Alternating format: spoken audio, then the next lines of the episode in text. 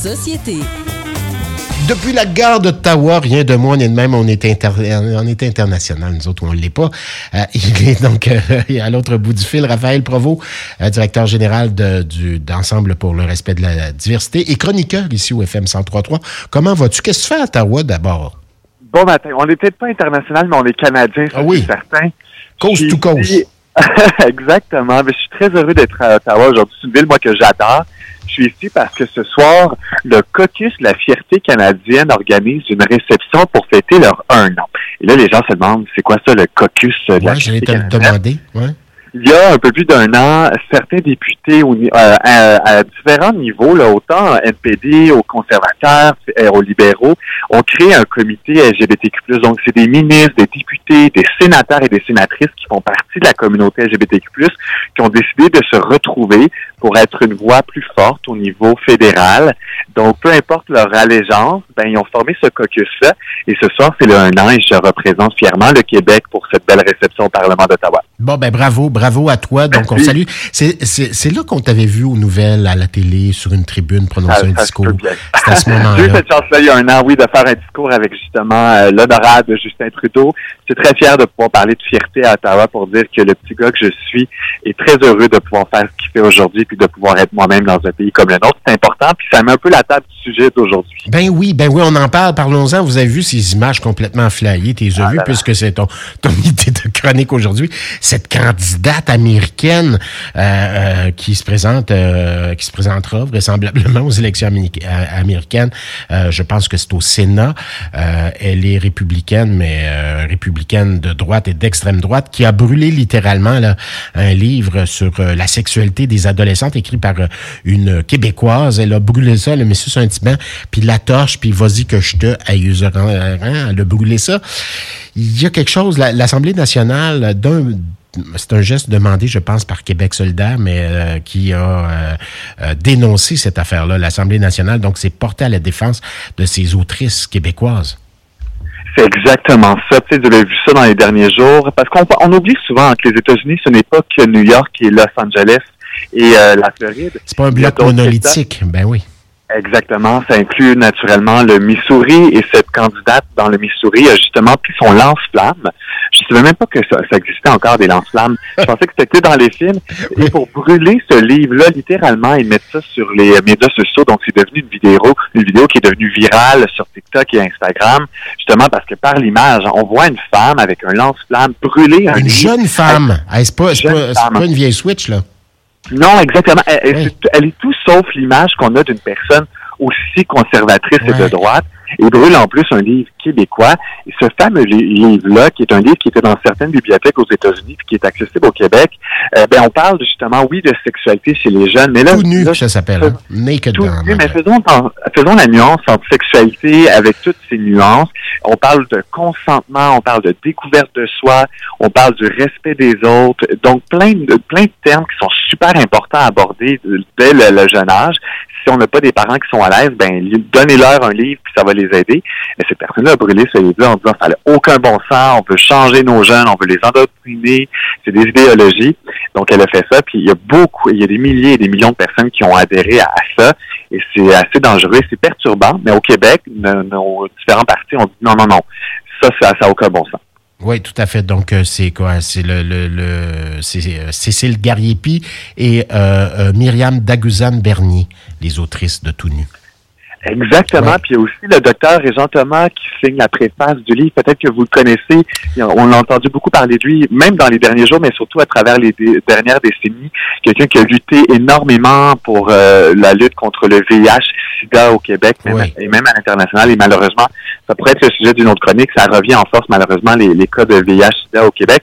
Mais même, même ce docteur-là, ça en peut plus de voir. Mais voyons donc, on veut juste outiller nos jeunes à avoir une sexualité plus saine vous avez peut-être des ados à la maison, des enfants. Vous savez que ça brasse en ce moment sur les médias sociaux, dans les cours d'école. Il y a même des applications maintenant de rencontres pour les ados. C'est tout un univers. Il faut que nos jeunes soient outillés à être conscients à la base de le consentement. Puis ce livre-là, ben, c'est un super beau livre, mais cette personne-là l'a clairement pas aimé. Je sais même pas si elle l'a lu. non, je pense que non, je, on se demande si elle sait lire seulement peut-être. On, va, on fait des suppositions, on s'amuse parce que je pense que c'est tellement une situation qui est hors du commun. On peut pas imaginer, hein, on peut pas imaginer, puis en même temps, on se dit, ben, ça pourrait arriver, ça pourrait arriver ici ce genre de choses ben, c'est pas si. On a toujours l'impression que c'est un autre monde, les États-Unis. Les frontières ne sont plus les mêmes depuis que les médias sociaux existent parce que avant, il fallait passer les douanes avec son passeport pour se rendre ailleurs pour voir ce qui se passe. Aujourd'hui, on ouvre notre téléphone et on a accès à tout un univers. Puis moi, je m'amuse quotidiennement aller faire un tour sur TikTok pour voir ce qui se passe. Et pour moi, c'est c'est comme mettre le, doigt dans l'eau pour tester la température. Mm-hmm. Ça me donne vraiment tout un aperçu de ce qui se passe. Et on voit que les gens vomissent sur les médias sociaux leurs émotions, leur incompréhension, leur intolérance. Ça, c'en est un exemple parmi tant d'autres. Mais au Québec, là, on, ça prend pas de temps, quelques minutes, on peut voir ce genre de réaction-là face à justement des nouvelles LGBTQ+, quand on parle de consentement, quand on parle justement d'égalité homme-femme. On pense que c'est un sujet qui, qui est resté pris dans les années 60-70, Ouvrez TikTok, Instagram, et vous allez voir a beaucoup de gens, beaucoup de masculinistes, des hommes qui ne pensent pas qu'encore aujourd'hui les femmes devraient avoir la même place que les femmes, euh, les hommes en société. Donc imaginez toute autre minorité, dont les personnes LGBTQ+, les personnes racisées. Moi, ça m'inquiète ma fille me parlait récemment d'un podcast là, qui existe, semble-t-il, deux gars qui déblatèrent euh, continuellement. Euh, c'est des propos euh, et ce sont deux jeunes. C'est pas encore là, c'est pas des vieilles Switch là. C'est, c'est deux gars, deux jeunes gars qui semble-t-il déblatèrent contre ben, contre les filles, contre les femmes, contre les les, les droits LGBTQ+, etc., etc., qui ben, qui sont masculinistes finalement. Donc nos jeunes le sont plus qu'on pense, quelques-uns du moins. Oui, puis peut-être ils vous le disent pas à vous. Puis souvent, on a une image de ce type de personne-là, puis ça peut être notre ami, notre voisin, notre collègue qui l'est. C'est important d'avoir des conversations pour s'assurer qu'autour de nous, on a des gens qui sont sensibilisés. Et moi, la littérature et les livres font partie de cette équation-là, sont importants dans, pour pouvoir sensibiliser les jeunes. Les livres, la lecture, justement, ce livre-là, mais il en existe plein d'autres beaux livres. Moi, il y a un livre qui avait marqué ma vie encore aujourd'hui, c'est La nuit des princes charmants de Michel Tremblay.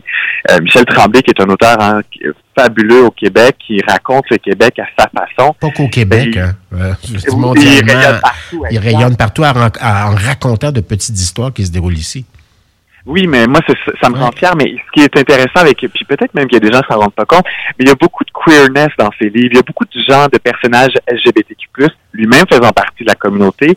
Et quand on lit ces livres, il rend ça tout naturel, comme toute autre réalité. Puis moi, c'est ça que j'aime de Michel Tremblay, c'est qui, pour moi, représente ce qu'on devrait être au Québec, euh, que ce soit tout naturel, d'être différent des autres. Tout à fait. Ce livre-là euh, en fait partie de cette équation-là, mais ça m'inquiète de voir des mouvements comme ça. C'est sûr que c'est pas tout le monde qui a des lance-flammes au Québec, pas tout le monde va des livres. Mais il y a quand même des étapes avant de se rendre là qui sont tout aussi dangereuses, justement, boycotter, de, de retirer des livres. Euh, je pense ben, que la censure, c'est tout un sujet. On l'a vu d'ailleurs, Élise Gravel, mais on va ailleurs, mais c'est un peu c'est un peu similaire aussi pour ses opinions politiques. Élise Gravel, qui euh, en fait, euh, cette autrice, cette qui, qui écrit des livres à succès pour enfants, qui sont traduits, vendus un peu partout dans le monde. Eh ben, ces livres ici au Québec ont été retirés d'une bibliothèque à Montréal, une bibliothèque privée, je pense. C'est pas une bibliothèque publique, la bibliothèque juive euh, de Montréal, qui a retiré ses livres parce que ben, ses propos sur les réseaux sociaux euh, qui sont... Puis je suis retourné voir parce que, bon, je suis ami Facebook avec euh, Élise Gravel, qui parle des enfants de la guerre, tout simplement, qui sont victimes, peu importe de quel côté de la frontière ils sont et elles sont, ces enfants-là. Ben, elle prend position pour les enfants, puis elle se fait taxer d'antisémitisme et elle reçoit des, des courriers haineux et euh, ces livres sont retirés, imagine, de la bibliothèque. Il y a quelque chose d'assez effarant là-dedans en 2024 ici au Québec. C'est, moi, quand je vois ça puis que j'entends ce genre d'histoire-là, c'est que ça manque tellement de contexte et de nuances. Donc, c'est pour ça que c'est important de s'adresser à la personne. Quand on prend le temps de parler avec puis qu'on comprend le, ses propos, on, on, comprend toute la profondeur de ce qu'elle a voulu dire, justement, qu'il n'y a aucun enfant qui devrait souffrir de la guerre peu importe d'où tu viens, peu importe qui tu es, peu importe qui sont tes parents. Donc, c'était un peu ça, ses propos. Mais quand on prend juste, justement, le texte qui a été publié, puis qu'on sort de son, de son contexte, c'est difficile après. Puis les gens se réapproprient les mots, puis on le voit sur les médias sociaux, ça, c'est avec toute autre chose. Les gens partagent une, pensée, puis là, c'est repris hors contexte. Il faut faire attention, puis je pense que c'est pour ça que plus que jamais, il faut qu'on réapprenne à dialoguer, puis il faut qu'il y ait des organismes comme le nôtre. Je, je prêche pour ma propre paroisse, mais il y en existe des dizaines au Québec d'organismes qui vont justement aller outiller les jeunes à avoir cet esprit critique-là, la nuance. Puis ça, l'esprit critique, là, ça rien d'être une idéologie, puis ça rien d'LGBTQ+. C'est d'être capable de faire la part des choses, de ce qu'on lit, de ce qu'on voit. Est-ce que c'est une fake news? Est-ce que c'est ça me concerne? Comment je réagis à ça?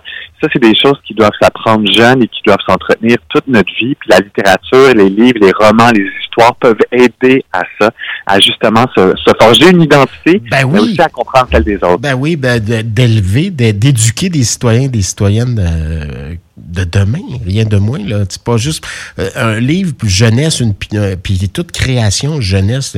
Moi, je connais plus le théâtre jeunesse parce que c'est de là que je viens. Euh, ben, on a une responsabilité. C'est pas que pour faire joli. Il y a aussi cette volonté d'éduquer.